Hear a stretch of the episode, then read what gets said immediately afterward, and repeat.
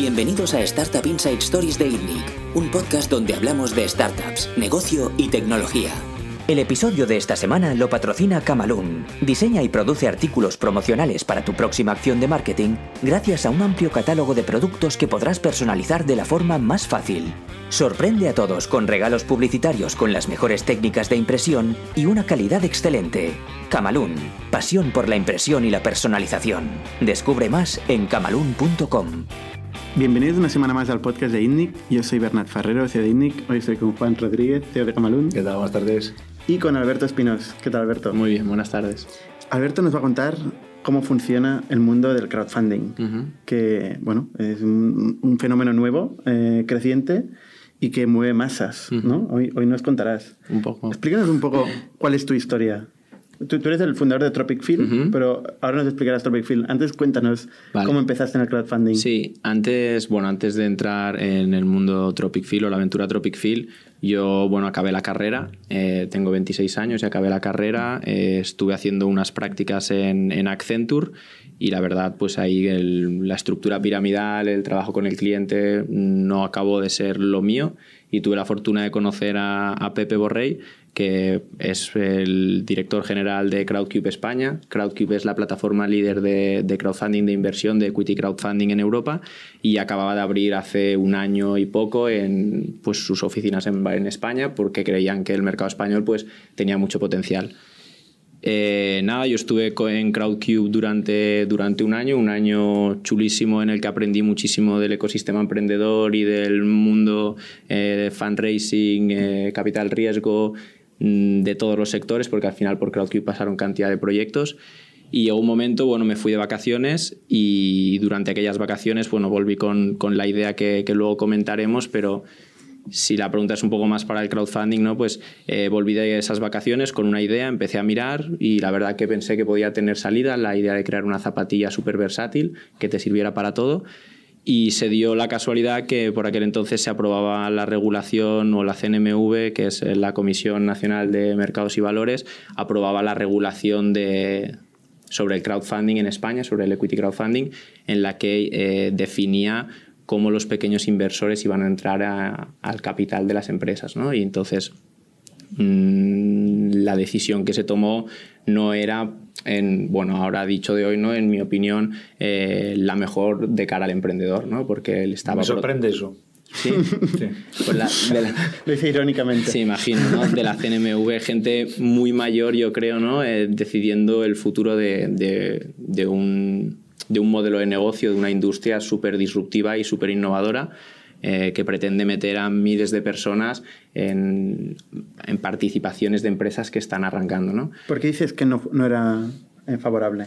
Bueno, al final, si ya es difícil gestionar una empresa con tres socios, ¿no? Con tus propios socios, amigos, familiares o personas en las que confías, imagínate gestionarla con 300 personas. 300 personas que tienen voz, que tienen voto y que eh, han de estar presentes en la toma de decisiones. En Reino Unido el- la manera de hacerlo era completamente diferente, bueno, es completamente diferente y al final ahí lo que hacen es vehiculizar a todo el mundo en, en un nominee. Entonces, al final, tú lo que tienes es simplemente un inversor que agrupa a los 1.000, 5.000, hemos visto casos de hasta eh, 7.000, 8.000 inversores vehiculizados y agrupados en, un, en, un solo, en una sola persona. ¿no? ¿Y en España cómo, cómo funciona? Y en España lo que la CNMV aprobó o la que CNMV decidió es que el pequeño inversor está asumiendo riesgos demasiado elevados como para no tener voz y voto dentro de- del capital de la empresa. Entonces eh, debían estar en el cap table, no, debe- no podían estar vehiculizados. Se puede hacer un tema de sindicación que al final es que habla solamente uno, pero simple- eh, siguen teniendo el derecho y tienen que estar firmando todos los papeles y tienen que tener presencia. El ejército de Pancho Villa. Por O sea, ejemplo. cu- cuando- a ver, eh, nadie te obliga tampoco a ir a buscar crowdfunding, ¿no? El- pero realmente, o sea, para entenderlo, cuando dices vehiculizados, dices representados a través de una sociedad, Hmm, exacto. o sea, a través de una sociedad. Sí. En el caso del Reino Unido, no sé si es bien bien una sociedad. eh, lo que aquí se hacía anteriormente, eh, por ejemplo, en The Crowd Angel, que sigue abierto y siguen haciendo, eh, siguen haciendo rondas, los vehiculizaban en una SL. Y Ahora, mm, la verdad que no sé muy bien cómo lo están haciendo. ¿Y cómo se elige la representación de esta SL? o- Esto es algo que se llega en, un acuerdo entre la propia plataforma y la empresa. Obviamente no se escoge a tu primo ni a tu tío ni a tu amigo. Eh, se escoge una persona que, viene a representar bien a los pequeños inversores. ¿no? Probablemente esto era una de las cosas que la CNMV debió pensar. Menudo chiringuito si aquí me pones a, a tu primo, eh, a defender a mil personas o a proteger a mil personas, no a hablar por mil personas. Aquí hemos tenido varios emprendedores que han recurrido al, al crowdfunding, entre ellos Globo, por ejemplo. Globo pasó por crowdfunding. Sí, Globo hizo, yo creo, la, bueno, la primera no, debieron hacer Family Friends y luego sí que abrieron en Crowd Angel. Y es un poco pues, ahí donde, donde empieza todo con Globo. Al final yo creo que el mundo del, del crowdfunding aporta muchísimo más que simplemente financiación en el caso de Globo a lo mejor era una etapa muy inicial, pero seguro que eh, las personas que entraron en Globo en aquella etapa debieron promover el negocio como los que más, ¿no? Y a lo mejor entró gente de 20 a 40 años que eran los activos, eh, los usuarios probablemente más activos de, Globo. En aquel entonces, pues Globo lo debía usar muy poquita gente y debías tener pues a 100, 200 personas diciéndole a todos sus amigos, primos, familiares en la cena de Navidad que, que utilizaran Globo, que se descargaran Globo, ¿no? Entonces yo creo que eso se ha visto a día de hoy en empresas en Reino Unido, eh, pues Revolut, Monzo, que acuden al crowdfunding, que reservan una parte de sus rondas de financiación para realmente convertir a sus usuarios o clientes en inversores, en propietarios y luego en embajadores de la marca. ¿no? Y... Cuando dices que no hay que, o sea, en España no se puede vehiculizar, eh, lo que significa es que realmente son socios como cualquier otro y tienes que convocarlos en juntas generales mm. y tienen, tienen que aprobar cualquier eh, decisión societaria como la venta de la empresa o ampliación de mm. capital, etc. Pero teniendo tan poca representación. Sí, pero bueno. Es poco operativo, ¿no? Poco operativo. Al final es, operativo. Es realmente tienes que enviar el signaturit a 300 personas y esperar que firmen 300. Entonces yo como emprendedor me tengo que preocupar de perseguir a que 300 personas que han puesto 300 euros eh, tengan que ir a firmar ese papel porque si no, pues no puedo eh, dar el siguiente paso. Porque la sindicalización no da suficiente seguridad jurídica desde tu punto de vista. Es un tema ampliamente mm. discutido, ¿eh? Yo no tengo ni idea, la verdad. yo ahí yo no, no, me meto. Esos fueron los de la Comisión Nacional de Mercados y Valores que decidieron que, que no era suficiente. Yo no... ¿Qué, ¿Qué, aprendiste en este tiempo en el, en el crowdfunding, en CrowdCube? Realmente, tú, ahora un amigo te viene y quiere levantar dinero, ¿le recomiendas que levante dinero mm. con equity crowdfunding? Al final depende mucho de la, de la modalidad de la empresa y de tu modelo de negocio, de la modalidad de la empresa, de tu modelo de negocio. ¿no? Yo creo que no está hecho para todos los modelos de negocio. Yo creo que todo aquel modelo de negocio o empresa que eh, vaya directo a un consumidor, eh, se lo recomendaría sin duda. Sí. ¿Tú lo ves como canal de, adquisición de, clientes, de, de, de fidelización. O sea, al final yo lo ejemplifico mucho con, eh, con el ejemplo, lo que lo comparo es con mi madre. Yo cuando empecé con Tropic Feel, eh, la persona que más zapatillas a día de hoy, pues espero que no sea ella, ¿no? Pero a día, hasta ayer, la que más zapatillas había vendido de Tropic Feel era mi madre. Porque, pues porque soy su hijo y quiere que nos vaya bien las cosas, ¿no? Entonces, al final, si tienes una legión de madres, pues tu negocio tiene más posibilidades de que te vaya bien, ¿no? Entonces, yo creo que el crowdfunding, el equity crowdfunding, es una herramienta perfecta para, conseguir esto. ¿no? Hay otras empresas que tienen programas de fidelización en los que sumas puntos o por nueve cafés te dan otro, pues yo creo que como empresa que va directamente al consumidor, pues puedes tener esa herramienta y al final es muy barato dentro de lo que cabe. El dinero lo ibas a necesitar igualmente, pues ¿por qué no en vez de cogerlo de un partner o un colaborador o un VC o como le quieras llamar, un business angel, pues lo coges de todos tus clientes. ¿No se hincha, no se aprovecha para hinchar también las valoraciones, ese tipo de cosas? Seguro que hay gente que lo hace y hay gente también que acude todavía al crowdfunding como última opción. Es decir, ostras, yo no puedo recaudar dinero, pues, eh, pues por ahí seguro que hay gente en la plataforma registrada que si le vendo el producto o el proyecto así o así, en todos lados te vas a encontrar de todo. Seguro que también hay gente que aprovecha para enganchar a un inversor, y convencerle e inflar la valoración y, lucrarse entre ellos. O sea, a ver, hay de todo, yo creo. Vale. En cualquier caso, tú lo recomiendas para marcas más emocionales, más consumer, más, ¿no? Que tengan que, sí, sobre todo que establecer una relación con, con, sus consumidores. Mm. Vale, eh, pero hay más tipos de crowdfunding. No solo equity crowdfunding, también hay reward crowdfunding o mm. producto, crowdfunding de producto, como... Sí, al, final, yo creo que hay, también arrancó no hace mucho el inmobiliario y de repente creció muchísimo en, aquí en España. Hay pues crowdlending también. Hay crowdlending, hay crowdlending. Al final yo creo que es el que más, más dinero mueve, ¿no? Ahora mismo ya no crece tanto, el de reward crowdfunding quizá ya no crece tanto, el que más está creciendo es el del equity crowdfunding ahora, eh, por, también porque se está empezando a entender y se está empezando a regular más. Eh, el resto de crowdfundings a lo mejor necesitan un poco menos de regulación, ¿no? porque es uno, el lending son, es deuda y, y el de reward simplemente lo que nosotros hacemos, ¿no? que es donde nosotros empezamos con, con Tropic Feel, es eh, diseñamos un producto eh, que consideramos que es innovador y disruptivo, que no hay ninguno parecido en el mercado y, decidimos lanzarlo en Kickstarter, que es la plataforma número uno. ¿no? Y entonces...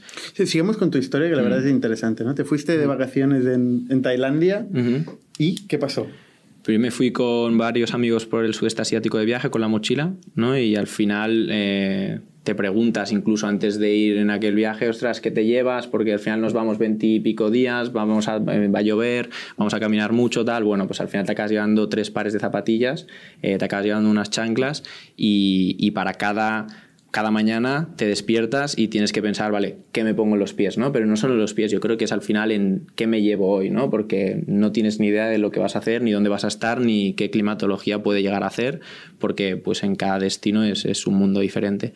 Y, entonces en aquel momento pues yo llevaba unas zapatillas del Decathlon, unas, prácticamente una zapatilla de río del Decathlon y, mis amigos llevaban sobre todo eh, unas zapatillas deportivas, ¿no? Y entonces aquello de, ostras, mis zapatillas no son cómodas, pero son súper versátiles porque yo me puedo meter en las cascadas sin sufrir de lo que hay debajo, puedo ir en el barco, puedo hacer rafting, luego salgo de fiesta con lo mismo, pero al final sus zapatillas son mil veces más cómodas que las mías. El problema es que luego tienen que llegar a casa y se las cambian porque están sucias y no quieren ir con eso sucio o están mojadas y se las tienen que cambiar, ¿no? Entonces... Ahí viste una oportunidad. Ahí vi una oportunidad. Ahí viste la oportunidad en el mundo de la zapatilla. Luego tú cómo lo hagas con crowdfunding o lo hagas de otra manera. Exacto. Yo creo al final, en, en, aquel momento el referente para mí era, era Pompey, ¿no? Bueno, es Pompey. Para mí Pompey acababa de empezar hace poquito y eran unos chicos en Madrid, ¿no? Eh, que habían montado un, un DMVB, un e-commerce de, de, zapatillas y que estaban apareciendo en todos lados y que les iba, les iba súper bien, ¿no? Y ostras, pues esta idea de la zapatilla es brutal, se venden zapatillas como churros, eh, vamos a montar esto. A partir de ahí yo creo que la idea enseguida, a medida que eh, empezamos, evoluciona mucho, ¿no? Nos damos cuenta que estamos en un sector completamente diferente al de la moda, que estamos hablando de viajeros, que tenemos una oportunidad realmente de eh, inspirar o crear una comunidad muy, muy, muy grande. Y ahí entonces empezamos poco a poco a dibujar qué quiere ser Tropic Feel a largo plazo, ¿no? Eh, pero bueno, yo creo que todo empieza muy desde, desde cero. cuando tú volviste de Tailandia, mm. con la idea de, vale, yo tengo experiencia en crowdfunding y tengo experiencia, bueno, y he visto una oportunidad en, en, en, unas zapatillas que no existen y deberían existir, ¿no? Entonces, ¿qué haces tú en aquel momento? ¿Cuáles, son ¿Cuáles son los siguientes pasos que haces? Pues hablar con Pepe y con Uriol, que eran los jefes, eh, mis jefes, eh, y decirles, no, ostras, eh, ¿qué va a pasar con esto en la regulación? ¿Dónde queda España en el esto? Y ellos la verdad que fueron muy sinceros y pues no tenemos ni idea. Realmente esto es un frenazo. Mm, no sé si vamos a empezar a llevar más, más deals a Reino Unido, si realmente aquí van a seguir saliendo oportunidades de hacer empresas cada vez más chulas, pero es complicado. O sea, es complicado que empresas chulas y grandes quieran hacer crowdfunding en España. Ahora, a día de hoy, eh, Crowdcube España ha cerrado y lleva a todos los deals eh, a Reino Unido. Y la verdad es que es un gran éxito. O sea, poder financiar de una plataforma internacional para, eh, como Crowdcube es, es brutal. Entonces, pues ellos son sinceros y me dicen esto y les digo, bueno, pues me quedo pensando, pensando, pensando y, hubo una persona que yo, eh, un proyecto que habíamos financiado en Crowdcube que hacía calzado y, decido preguntarle, oye, he tenido esta idea de hacer unas zapatillas, eh, pero no tengo ni idea de hacer zapatillas ni, ni, ni hacer nada. Eh, ¿Qué hago? Y me dijo, mira, yo voy ahora, eh, su fábrica estaba en Almansa y yo voy a ir de aquí dos semanas a Almansa a la fábrica. Yo si, si tienes una ficha técnica o algo, si quieres lo bajamos y preguntamos. Y si en mi fábrica no se puede hacer, que, que lo dudo, te presento otras. Entonces, nada, cogí, me fui, me pedí vacaciones, me fui con él eh, y acabé estando eh, casi 10 días eh, desde Almansa hasta abajo del todo en Elche fábrica por fábrica, ¿no? Los fabricantes españoles de calzado son muy majos y cuando llegas a uno iba, iba solo, ¿eh? Porque él me abandonó en Almansa y dale, bueno, ahora llama a este. Llegas, picas la puerta, vale, te atienden, son majísimos, bueno, pero esto no lo podemos hacer aquí porque esto no ¿Tú se llevas hace. el diseño? Llevamos, entonces, otro amigo, eh, bueno, un amigo de mi primo, eh, estaba en el mundo de la, de la alpargata y tenía un diseñador. Y, su diseñador me hizo el primer dibujo. Yo le dije, quiero juntar esta zapatilla esta zapatilla, eh, ¿qué puedo hacer? ¿no? Entonces me hizo un primer dibujo que a día de hoy no se parece nada, nada, nada a lo que es nuestra primera zapatilla. Pero bueno, lo tengo en la oficina todavía. Eh, y, y nada, hubo un momento que llegué a uno que me dijo, vete a ver a este. Y dije, no, hombre, no, yo a este ya le he visto. ¿no? Y me dice, pues si ese no puede, eh, aquí en España no, no vas a poder hacer esta zapatilla en este momento, en estas condiciones. ¿no? Y ¿El problema cuál era? ¿El coste?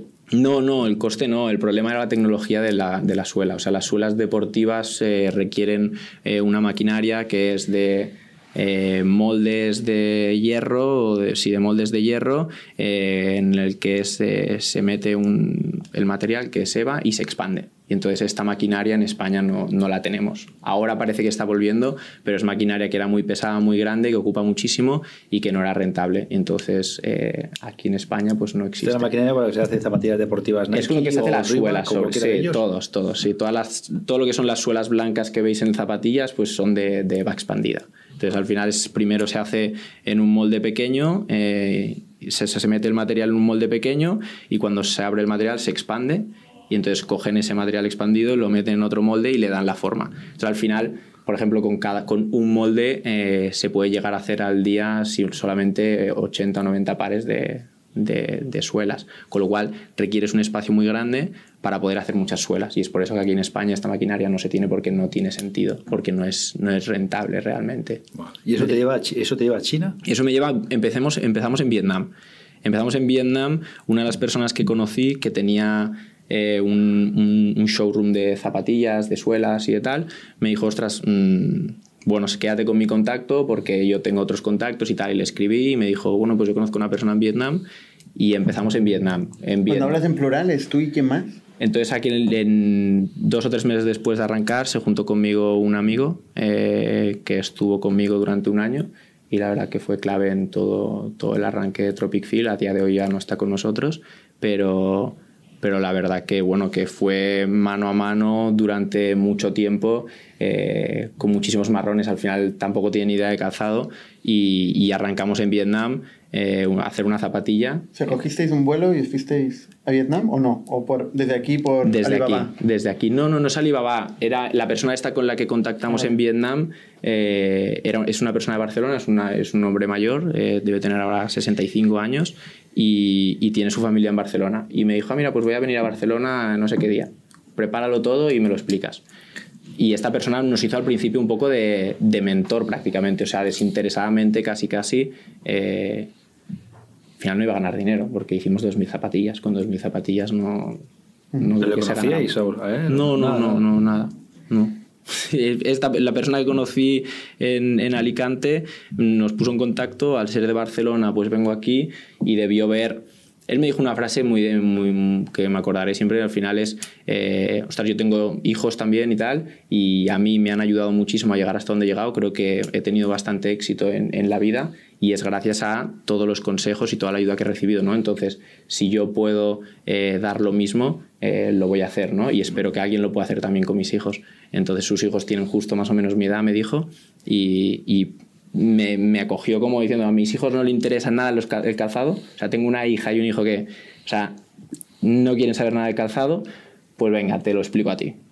Y él me explicó de todo. O sea, al final con él pues estuvimos, luego no, no volvimos a hacer otra producción porque lo movimos a China para darle muchísima más calidad al zapato, pero... O sea, la primera producción de 2.000 zapatos, ¿qué hiciste con ella? Ese zapato al final era un mínimo producto viable. Todo lo que utilizamos era eh, materiales y moldes de mercado. No invertimos prácticamente nada, simplemente en el coste de la zapatilla. Y, y esas zapatillas las vendimos principalmente en, en markets. O sea, íbamos a markets o montábamos un pop-up, montamos nuestra propia página web, nos dimos cuenta que vender por internet es muy difícil. Y De verdad. nos dimos cuenta que vender por internet es muy difícil y, y nada. Vendimos esas 2.000 zapatillas en 5 o 6 meses. Mientras las vendíamos, aprendimos muchísimo de realmente qué es lo que buscaba el cliente. Porque entonces vendíamos la zapatilla como la, primera zapatilla deportiva acuática. O sea, era una zapatilla deportiva, era una Nike, pero que la podías mojar. Y, aprendimos que la gente eh, porque estábamos en un market, estuvimos 30 días en la Costa Brava en un market y, ahí la gente pues las compraba y volvía, ¿no? Y, y, repetían. Entonces les preguntaba. ¿Repetía qué significaba? No, que repetían, volvían a pasar por... No, volvía... Alguna gente sí, ¿eh? Pero otra gente... No es bueno, generalmente. No, sí, sí, es bueno, sí es bueno. Al final se las compraban para sus amigos o para ah, sus familiares, sí, sí. No porque eh, se rompían. No, no, no porque se rompían, no, no. Lo que... ¿Funcionaban bien las zapatillas o no? Tenían su funcionalidad hicieron mucho daño a mucha gente, o sea, le hicimos sangrar por el tobillo a muchísima gente. De hecho, yo mismo. Eran 2.000 pares de zapatillas. Sí. De diferentes tamaños, colores, hombre, mujer, o sea, realmente. Unisex, eh, tres colores, desde la talla 36 a la 45. Vale. Vale. Y, nada. La gente que sangró. bueno, sí, la gente, bueno, al final yo mismo, ¿no? Hicimos, nos llegaron las zapatillas y íbamos a hacer el vídeo de lanzamiento de la, de la zapatilla, ¿no? Eh, con un amigo que hace vídeo y que a día de hoy pues trabaja con nosotros y es nuestro director creativo, ¿no? Que me dice, ya me acordaré toda la vida el día que me liaste. Eh, ayúdame a hacer un vídeo, vente a Ibiza conmigo a hacer un vídeo, ¿no? Y a día de hoy me, me tienes aquí anclado en la mesa, eh, trabajando muchísimo, pasándomelo muy bien, pero trabajando muchísimo.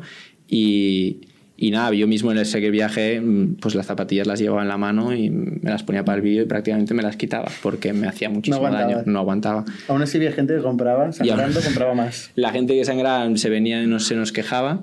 Y entonces, ah, pues bueno, al final es, las vendíamos muy baratas, ¿eh? Aquellas zapatillas las vendíamos a 49 euros. O sea, era, sabemos esto no, no es lo que queremos, nos ha salido mal. O sea, bueno, la primera zapatilla, pues 49 euros. Comprarla, probarla y darnos feedback y ahí aprendimos, ¿no? Y entonces contratamos a una diseñadora eh, que nos ayuda a llevar el producto al siguiente nivel, ¿no? Nos asociamos con nuevos proveedores, o sea, buscamos nuevos proveedores, buscamos nuevos fabricantes para llevar el producto un paso más allá. A China. A China. Y desde aquí también. Y desde aquí. Y entonces es durante este tiempo también que encuentras, ¿no? Eh, buscando y mirando más cosas sobre el crowdfunding, encontramos una empresa, bueno, que ya la seguía desde hace tiempo y al final compro muchísimas cosas en Kickstarter y en Indiegogo que se llama Peak Design. Y Peak Design al final eh, aparece en 2011, una marca de moda para, de, fotógrafos, hace ropa y accesorios para, para, fotógrafos y han hecho ya actualmente 10 campañas o 9 campañas en Kickstarter, una cada año. O sea, eh, para ti el crowdfunding es tu canal de venta. ¿eh? Es un canal más de venta, yo creo. ¿Es fundamental? A día de hoy sí. O sea, a día de hoy representa un porcentaje muy elevado de nuestras ventas. Pero, eh, explica el caso este, ¿no? Porque todavía no, tienes un canal, todavía no es un canal. todavía no canal. Estamos en el producto, que estás todavía desarrollando un producto, ¿no? Sí, entonces encuentras Peak Design, que es una agencia que se dedica a hacer no, no, una agencia no, no. Ellos son una marca de ropa y accesorios, como un competidor ah, de ropa y accesorios para, para fotógrafos. alguien que te inspira, digamos. Que te inspira a decir, ostras, en Kickstarter no es simplemente, ¿no? Kickstarter mucha gente lo concibe como la plataforma en la que si tengo una idea y soy un tío creativo o innovador, pues la puedo llevar a la realidad. Esta gente lo ve de otra manera. Tú quieres ser una especie de coronel tapioca, ¿no?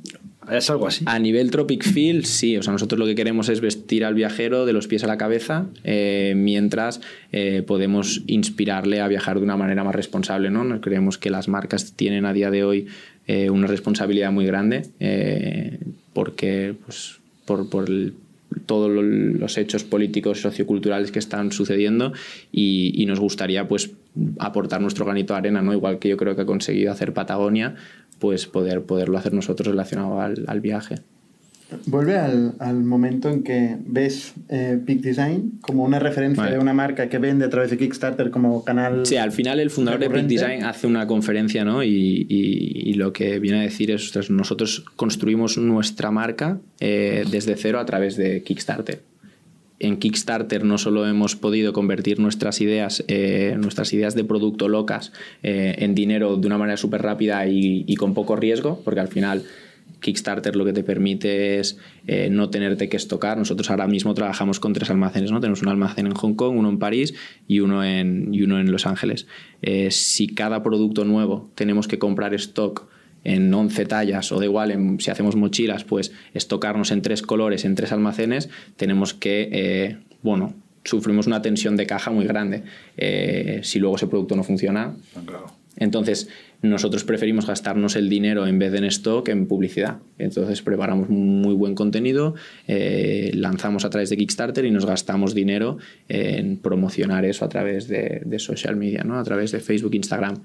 ¿Solo o con agencia lo hiciste? Entonces, lo que nos damos cuenta ¿no? es que hay un patrón que se repite en todas las campañas, no solo en, las de, solo, solo en Peak Design, sino en el resto de campañas de éxito. en Kickstarter hay un patrón que es que cuando tú bajas y consumes todo el contenido de la campaña, abajo del todo tienen todas un banner que promocionan agencias de marketing digital que están especializadas en crowdfunding. ¿no? Entonces, ostras, bueno, yo puedo tener una persona que sabe marketing digital, pues no hago, ¿para qué voy a coger una agencia? ¿no? Pues yo, yo soy al revés, ¿no? Yo creo que las cosas que funcionan y que hacen los mejores hay que copiarlas sin, sin, preguntarte el por qué, ¿no? Simplemente te va a valer más dinero, vas a ganar menos dinero, pero probablemente si el que ha triunfado siete veces a la octava vez vuelve a contratar a una agencia, es que solo debe ser muy difícil. Entonces, bueno, empezamos a hacer un análisis de agencias y encontramos una agencia en Israel que más allá también de ofrecernos los servicios de marketing digital, eh, nos dice que puede eh, poner dinero o ayudarnos a financiar los anuncios. ¿no? Nosotros llegamos a aquel entonces, hemos llegado hasta aquí con, habiendo hecho solo una ronda de financiación de 40.000 euros, eh, con un préstamo de NISA de 60.000 y, gracias pues a la colaboración con esta agencia en Israel, ¿no? Nosotros hemos podido eh, financiar nuestro crecimiento hasta el día de hoy, ¿no? Hasta el día de hoy que hemos vendido pues 120.000 unidades de, diferentes productos y con una facturación acumulada de, casi 7 millones.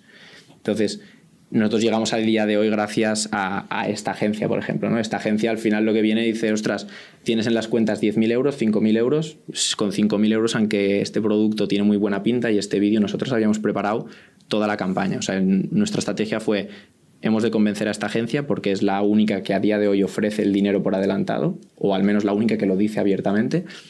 Vamos a preparar toda la campaña y nos lo jugamos toda esta carta. Si sale bien, cojonudo. Si no sale bien, pues a ver qué sale.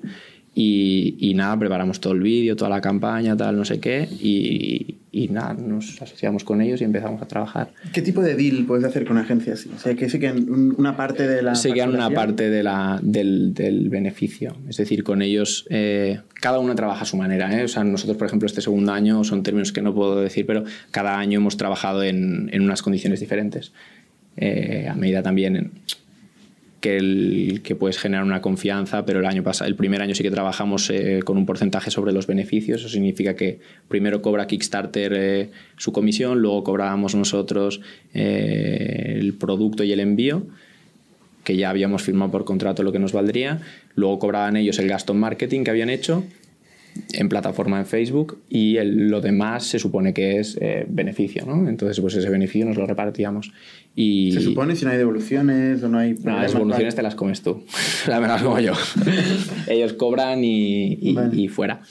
Pero bueno, no, al final a nosotros aquello lo que nos da es... Eh, la posibilidad de darnos a conocer al mundo. ¿no? Nosotros lanzamos el 20 y pico de abril, el 24 de abril, era una campaña de 51 días y en 51 días, bueno, en 24 horas habíamos eh, vendido más de 100.000 euros y en 51 días pues hicimos, vendimos 35.000 pares de zapatillas. Está completamente fuera de lo que hubiéramos imaginado y, por valor de 2,1 millones de euros, ¿no? Vendimos a 26.000 personas. La primera campaña, ¿eh? En la primera campaña. ¿Y, y la agencia que, puede, o sea, qué parte de, de, esta, de esto participa? O sea, ¿qué, cuál, ¿qué volumen de magnitud te puede representar una agencia? Porque al final, oye, es un canal de, de captación. Eh, nosotros estamos invirtiendo, el resto de e-commerce está invirtiendo en, en marketing, en, en SEM, en PPC. Aquí está todo concentrado en un solo canal donde pones todos los recursos, ¿no? Bueno, el, esto es en 2018, o sea, nosotros este año 2019 es diferente. Al final, en 2018, cuando empezamos, nuestro único canal es crowdfunding. A día de hoy nosotros vendemos a través de crowdfunding en un periodo concreto del año, pero luego tenemos el e-commerce abierto, ¿no? Y al final funciona exactamente igual. O sea, eh, hay tráfico orgánico y hay tráfico de pago. Eh, la única diferencia es con quién gestionas o con quién generas el tráfico de pago. ¿no? En el caso del crowdfunding lo hacemos con una agencia especializada en crowdfunding. En el caso del e-commerce, a día de hoy lo estamos haciendo nosotros mismos y ahora arrancaremos una prueba con una agencia en Estados Unidos, especialista en e-commerce que... Eh, invierte más de 360 millones al año en performance de Facebook. Entonces, al final, es quien pilota el coche para gestionar la creación de tráfico orgánico, ¿no? Hay de tráfico de pago. El tráfico orgánico al final viene de si tú como marca o como empresa has hecho los deberes en, el sentido de eh, creación de valor, ¿no? Y de realmente asociar tu marca a, un propósito en el que los fundadores y el equipo crea y que realmente pueda ser capaz de, comunicar. Pero el principio de vuestro negocio arranca con una serie de clientes target que están en Kickstarter ya, porque son gente que consume ¿O no? No, el, en nuestra primera la, la, plataforma para hacer la transacción. El 40% de nuestros compradores en la primera. En Kickstarter hicimos nuestra primera campaña, teníamos 26.284 compra 26 compradores y de los cuales el 41% eran nuevos en la plataforma. Eso significa que les habíamos impactado a través de Facebook e Instagram, les había gustado el contenido que les habíamos hecho, dan al clic, se registran en Kickstarter y compran en Kickstarter. Ahí el problema que tienes es que no conocen las entrañas, ¿no? Parece una manera de Kickstarter y no son conscientes que están comprando un producto, sí con un descuento sí lo entienden, pero no entienden que lo están comprando para recibirlo aquí tres o cuatro meses, ¿no? Eso no lo entienden. Bueno, claro, son nuevos, se tiran de cabeza, ven un vídeo que les inspira muchísimo, que les vende una zapatilla eh, y les genera una necesidad, yo creo, porque en esto pues sí que creo que lo hemos conseguido hacer bien y, y se tiran, o sea, lo añaden y lo añaden a su carrito, por decirlo de una manera, compran y algunos son más conscientes que otros de que eso es una plataforma de crowdfunding en la que están haciendo una, pre, o sea, una compra anticipada y que se les va a entregar aquí cuatro meses. ¿Y Customer Service? Tenemos Customer Service, pero por aquel entonces... ¿Te lo colapsaron o no? Claro, nosotros en aquel entonces éramos cuatro personas. Eh, cuando llegó el momento de decir que íbamos a entregar tarde, los tickets volaban. O sea, que pues, pegaba un pico brutal en septiembre. Dijimos que entregaríamos en agosto. En septiembre nos pusimos en contacto, hicimos una actualización de que íbamos a entregar tarde, porque entre medio sufrimos también un, una denuncia por trademark. nosotros empezamos como la marca Tropic y ahora somos Tropic Feel, ¿no? Y esto es porque recibimos una denuncia en, en agosto de, de, una marca de Reino Unido que trademark que habían hecho una vez unas flip-flops eh, estas que se regalaban con en verano con las cremas y que estaban registrados en calzado y que o lo tirábamos para atrás o, o, que nos demandaban y nos llevaban a juicio en Reino Unido, ¿no? Entonces tuvimos que rehacer todo el packaging, las etiquetas, bueno, todo eso fue un, fue un fregado. Pero, pero al final, para nosotros... de todas formas, esto que dices es lo que pasa muy a menudo en Kickstarter, ¿no? Sí, me ha pasado más de una vez.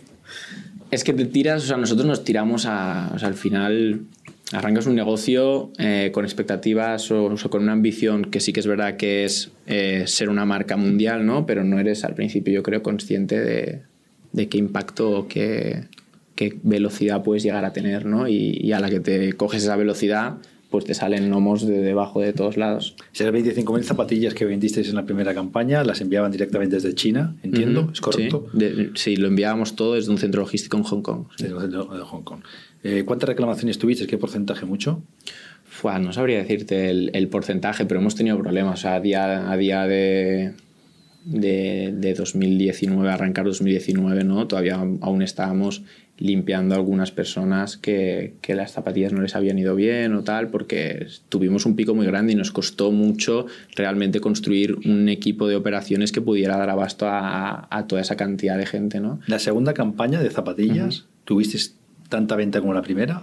¿O se mm. resintió de la primera para tener menos? No, no. La primera campaña fue muy bien. O sea, al final, como en todo, tienes problemas. Siempre eh, cuando pasas de 2.000 a, a 35.000, al final aquel año cerramos con 55.000 pares de zapatillas vendidas. ¿no? O sea, realmente... ¿El año pasado? 2018. En 2018. Entonces, realmente vendimos muchísimas zapatillas y, y seguíamos siendo tres. O sea, no era un tema de de no querer, ¿no? Era un tema de no poder.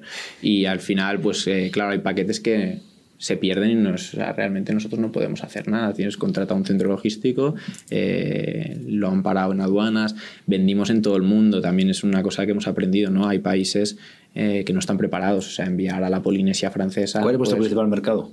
Estados Unidos. Estados Unidos. Pero enviar, por ejemplo, a la Polinesia Francesa o enviar a Sudáfrica, en Sudáfrica nos hemos encontrado que eh, a la mayoría de gente se lo paran a aduanas y no es que le digan has de pagar un impuesto, no es que es chantaje. O sea, directamente les chantajean a que el paquete no puede entrar porque a no ser que... Entonces, ¿Y qué hacéis con eso? bueno, pues intentar solucionárselo, pero muchas veces es, es- no está en nuestras manos. O sea, nosotros intentamos volver a enviar otras zapatillas. O sea, por ejemplo, yo tengo un amigo que, que vive en Panamá y le hemos enviado cuatro zapatillas y no le llegan nunca. ¿Devolves dinero en ese caso? Devolvemos dinero también. O sea, al final nosotros, para nosotros lo más importante es el cliente realmente y no lo consideramos ni un cliente. ¿no? A mí me gusta decir que eh, realmente es una comunidad y intentamos evitar la palabra cliente o customer para llamarles comunidad e intentamos tratarles como si fueran nuestros familiares o amigos. ¿Qué porcentaje de la gente que compró una zapatilla la primera vez compró la segunda? A día de hoy un 15%. Un 15% de repetición. Y, y- y de estos 2,1 millones, es que me, me- gustaría entender lo- los de Economics, ¿eh? porque al final os quedó margen, Quedó algo ahí. Sí, si no, los israelíes no hubieran trabajado más con nosotros. No, ellos, ellos ellos cobraron. Eso, No, lo- claro, eso- pero eso lo compartíamos los entendemos. beneficios, compartíamos Sí, los pero luego beneficios. tienes overhead, ¿no? Costes de Claro, estructura, Claro, tendrá bueno, muchas sí, no, cosas, nosotros ¿no? cerramos el año con beneficios. O sea, No, nosotros overhead, y 2018 luego cerramos si, con... si resulta que los problemas de las devoluciones y tal no se las comen ellos, Mm. eh, o sea, básicamente sobre un precio teórico ellos se quedaban un porcentaje. Al Mm. final es como un porcentaje de ventas. Sí, ¿No? prácticamente. Lo Sí, sí, sí, lo sea, Podrías poner, sí, Al final a vosotros quedaría... ¿Y Kickstarter qué parte se queda con eso? eh, un 8%. Un 8%. De todo lo que ¿Siempre recaudas. o se negocia? No, no negocias. Es spam. O sea, pues, todo de hecho, tienen un 5%. Ellos te dicen que cobran un 5% ellos y que la pasarela de pagos cobra un 3%, que es un poco raro porque Stripe trabaja por mucho menos. Pero Si puedes decirlo, ¿qué qué margen operativo tienes? Nosotros estamos por encima del 75%. ¿De margen operativo? Ah, margen, no, margen operativo. de contribución, o- De contribución. Margen bruto. Margen bruto. O sea, el margen bruto, sí, margen bruto, Sí, margen bruto, sí, pero de, contribución, si quitamos ahora todas las comisiones, esta gente, etcétera, Es, es- es- es muy complicado decirlo porque al final eh, estamos desde 2018 a 2019 hemos cambiado muchísimas cosas en cuanto a logística. Eh, hemos cambiado de partner logístico para ir a mejor. Eh, los costes de marketing son muy diferentes en e-commerce que en crowdfunding, las comisiones de las agentes con las que trabajamos. Entonces, trabajamos con diferentes PNLs, pero es diferente todo. Vale. Eh, esto fue la primera campaña. Luego, una pregunta que tengo yo es, ¿cómo, cómo has seguido desarrollando la parte de, de- de investigación de Mm. producto en sí? ¿no? Porque ¿hasta qué punto vosotros sois una compañía de marketing, de marca, de, de- de pensar una propuesta de valor emocional con un target user, etcétera? ¿O de producto, de pensar realmente el, el- el plástico, la zapatilla, el tal? Porque yo entiendo que tenéis competencia, tenéis competidores que hoy están todo el día pensando en cómo hacer la mejor zapatilla de- del mundo. Mm, No, nosotros intentamos también ser una de esas empresas, ¿no? O sea, al final, para mí, nuestra empresa gira en torno a muchas cosas, pero principalmente gira en torno a la innovación de producto y al contenido, ¿no? Eh, yo creo que sin una cosa, o sea, una marca, sin una cosa o sin la otra, no, hoy en día no va a llegar a ninguna parte. Eh, Entonces, por un lado, el producto, nuestros productos tienen procesos de innovación muy largos. Intentamos trabajar, ahora estamos ya trabajando en la diversificación de, de nuestro, de nuestra marca, ¿no? Vamos a lanzar, vamos a pasar de cuatro productos a probablemente 14 el año que viene. Y, y- y hay muchos de esos productos que requieren un proceso de innovación. eh, ¿Todo zap- concreto. todo zapatilla? No, no, no, no, no. No, nosotros tenemos una filosofía de producto muy concreta que al final eh, lo que viene a decir es eh, no vendas dos cosas si puedes vender una, o sea, intenta hacer cosas funcionales pero versátiles y por otro lado, eh, más es me- hay menos es más, ¿no? Entonces no queremos Eso ofrecerle... sirve para todos y Sí, sí. yo creo para que- cualquier cosa en la vida. Yo creo que sí. No, al final es por qué vamos a ofrecerte la posibilidad, no este calzado, tan concreto que llamamos all terrain, eh, para todos los terrenos, eh, te vamos a ofrecer la posibilidad de 10 estilos diferentes. Yo creo que con 4 o con 3 vas que chutas, ¿no? O sea, desde el más, eh, más técnico al más urbano. Y así, pues el equipo de diseño se puede centrar en mejorar las prestaciones de este producto. O sea, si tú tienes un equipo que lo tienes enfocado a la diversificación de un producto que ya vendes, eh, estás invirtiendo mal su tiempo, o sea, estás gestionando mal sus recursos, estás gestionando mal un recurso que al final es... La operación en China, ¿cómo la, encon- la encontrasteis? ¿Fuisteis allí? ¿La, ¿Tenéis a alguien in situ?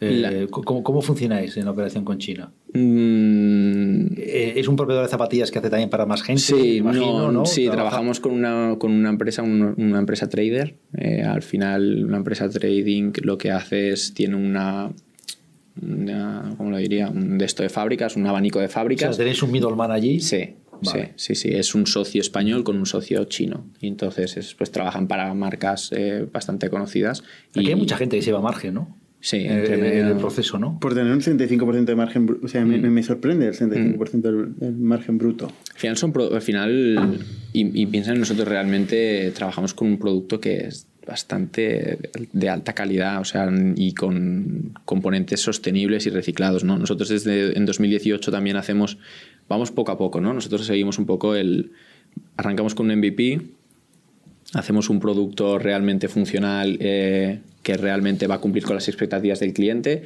y entonces en 2019 nos preguntamos, ¿no? realmente eh, queremos inspirar a un montón de viajeros, estamos hablando de, la, de viajar de forma responsable, ten cuidado con el medio ambiente, tal, no sé qué, y estamos haciendo un producto que está...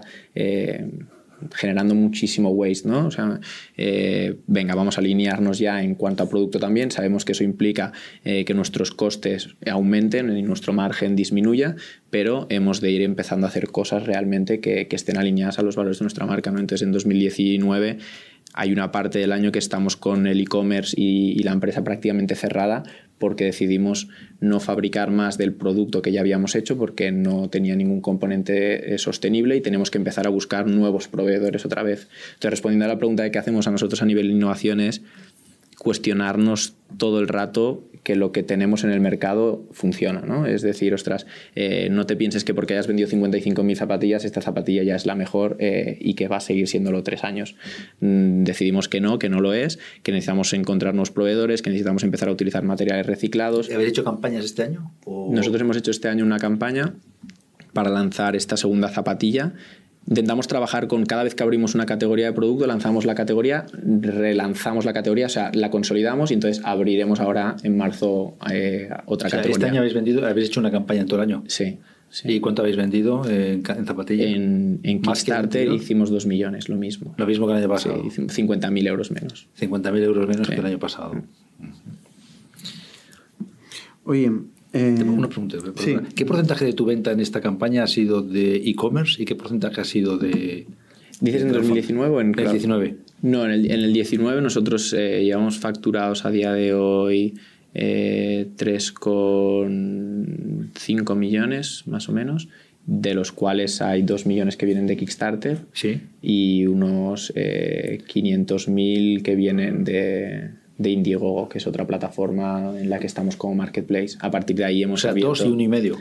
2 y 500. O sea, dos y medio lleváis. Dos, este ah, sí, dos y, Perdón. no, dos y medio en plataformas de crowdfunding en sí. Vale. Eh, luego el resto viene de e-commerce y, y otras operaciones en marketplaces y ventas a B2B. O sea, nosotros no nos, no nos, nos consideramos un player digital, sí, por supuesto, pero eh, a día de hoy somos conscientes que el 75% del, del negocio sucede fuera del online, ¿no? Entonces, no porque creamos que el online es un canal súper escalable y que realmente va a más, eh, queremos perdernos el resto del, del- del negocio, ¿no? aunque el grueso de vuestro negocio no es solo online, sino es de online y, y concretamente de crowdfunding. O sea, A un- día de hoy- Ha sido un canal de, para- de arranque para vosotros, muy importante. ¿no? Sí, yo creo Entiendo que- que queréis ir a, a online, offline, multicanal. Sí, al final, mira, el año pasado no teníamos e-commerce, este año tenemos, hemos estado seis meses abiertos por todo el trabajo este que hemos hecho de, de recuperar o volver al origen de ser una marca realmente alineada con nuestros valores y en seis meses pues llevamos casi un millón de euros en en e-commerce, ¿no?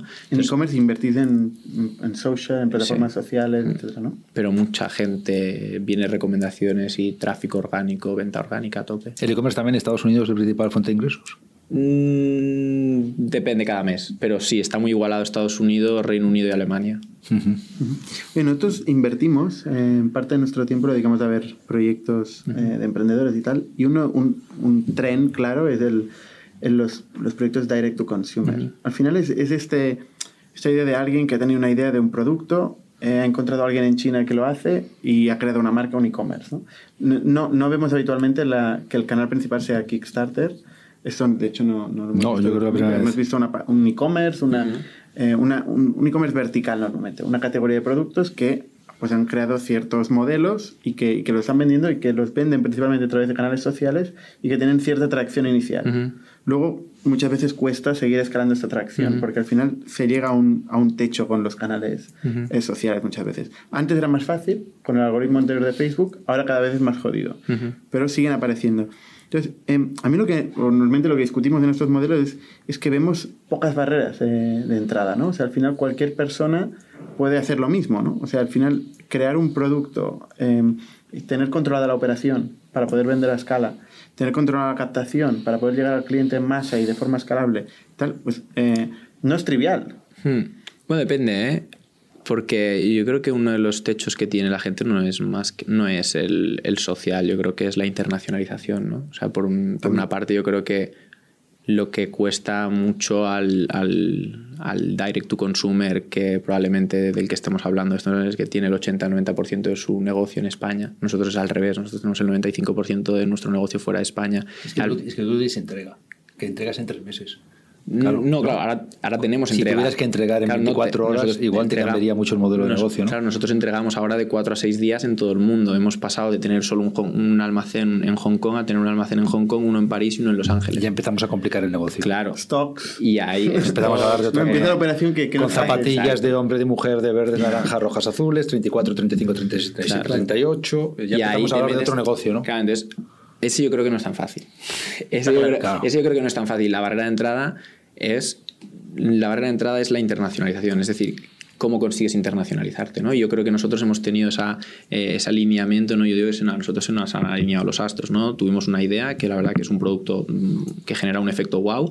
Eh, escogimos el storytelling y el target adecuado, ¿no? que era el viajero, que realmente estaba buscando un producto así, y el canal acertado, ¿no? que es un canal que te permite eh, que, es conocido en todo el mundo. ¿no? Yo creo que si hubiéramos gastado eh, todo ese dinero que nos gastamos en marketing digital para la primera campaña, para dirigir el tráfico a nuestro e-commerce, no nos hubiera comprado prácticamente nadie, ¿no? Porque al final, qué confianza me da una marca que se llama Tropic Feel, eh, que vende una zapatilla que dice que es perfecta para el viajero. Mm, no son de aquí, son de Barcelona, que me cuentan, ¿no? Eh, yo soy un tío que vive en, Miami o en Estados Unidos, eh, no me, no me, interesa. Entonces, Kickstarter yo creo que te da ese plus, ¿no? Al final, para nosotros, Kickstarter es una lanzadera. Y ahora ya estamos lanzados, ¿no? Y nuestro negocio pasa por e-commerce eh, y retail. Crowdfunding, vamos a seguir acudiendo al crowdfunding cada año para reducir nuestros riesgos en la diversificación de producto y seguir creando una comunidad realmente de gente fiel, ¿no? Lo que nos encontramos es que la gente... Eh, se siente muy partícipe de realmente el desarrollo de ese producto y de nuestra marca gracias a que les vinculamos a través de crowdfunding. Y, y eso a nosotros nos da muchísimo valor y realmente es lo que luego te permite la otra pata, ¿no? Yo creo que una de las barreras de entrada es la internacionalización, la otra es la innovación en producto, que yo no creo que sea fácil. Hay mucha gente haciendo producto, yendo a China a coger un producto. Nuestros productos los diseñamos de cero nosotros, es decir, traemos una idea, eh, planteamos qué necesidades tiene el viajero, hablamos con nuestra comunidad, hablamos con la gente, eh, hacemos focus todo groups. Todo el mundo dice, dice, que hace esto, ¿eh? o sea, no hay sí. nadie que diga, no, no pero nosotros lo hacemos de verdad. Oye, ¿cuáles son los siguientes pasos? Eh, ahora, ahora qué viene, ¿cuál es el reto siguiente tuyo? Para nosotros ahora la diversificación de producto, es decir, el reto en 2019 era demostrarnos que sabíamos o que éramos capaces de volver a hacer otra campaña exitosa en Kickstarter, ¿no? que el crowdfunding era algo que se puede hacer una vez y se puede hacer más, y abrir el e-commerce, ¿no? y demostrar ¿La operación? que la operación era bien intrínseco. Para nosotros las operaciones es... Eh, es básico. Nosotros, el equipo más grande que tenemos o que los primera gente que contratamos era de operaciones. Nos dimos cuenta en 2018 que eh, si no tienes un buen servicio, que si no eres capaz de ofrecer todo ese, ese buen servicio a todo el mundo, eh, tu negocio cerrará. ¿Cuántos sois? 16. Y, y, luego nos dimos cuenta ¿no? que la otra pata fundamental era el contenido. Entonces empezamos a contratar gente también a, en, ese, en ese área. Nuestro próximo paso es... Eh, ¿Funding? Funding ahora, eh, antes de cerrar el año. Abriremos una campaña en Crowdcube en, en, dos, en enero de 2020. Haremos equity. Haremos equity crowdfunding. La idea de, al final, nosotros habíamos intentado ser una empresa autosuficiente, lo que pasa es que nos hemos dado cuenta, ¿no? La palabra ambición a veces se coge, se coge mal, pero es que somos un proyecto muy ambicioso que realmente quiere inspirar eh, a muchísima gente y cambiar la manera en que la gente viaja y no quiere hacerlo a 100 personas ni a 1000 personas, queremos hacerlo a, a millones y para hacerlo a millones... Eh, para escalar tan rápido necesitas necesitas pasta. pasta. O sea, necesitas escalar. ¿Cuánta pasta? Mm, ahora mismo estamos planteando una ronda de, un millón de euros. Estamos recibiendo también mucho soporte por parte de los bancos, eh, que es, ha sido complicado, pero ahora pues nos hemos estructurado bien, tenemos buenos números y estamos recibiendo muy, buena, muy buen feedback por parte de, del Sabadell y de la Caixa. Y, y en este un saludo aquí. Sí, por si quieren.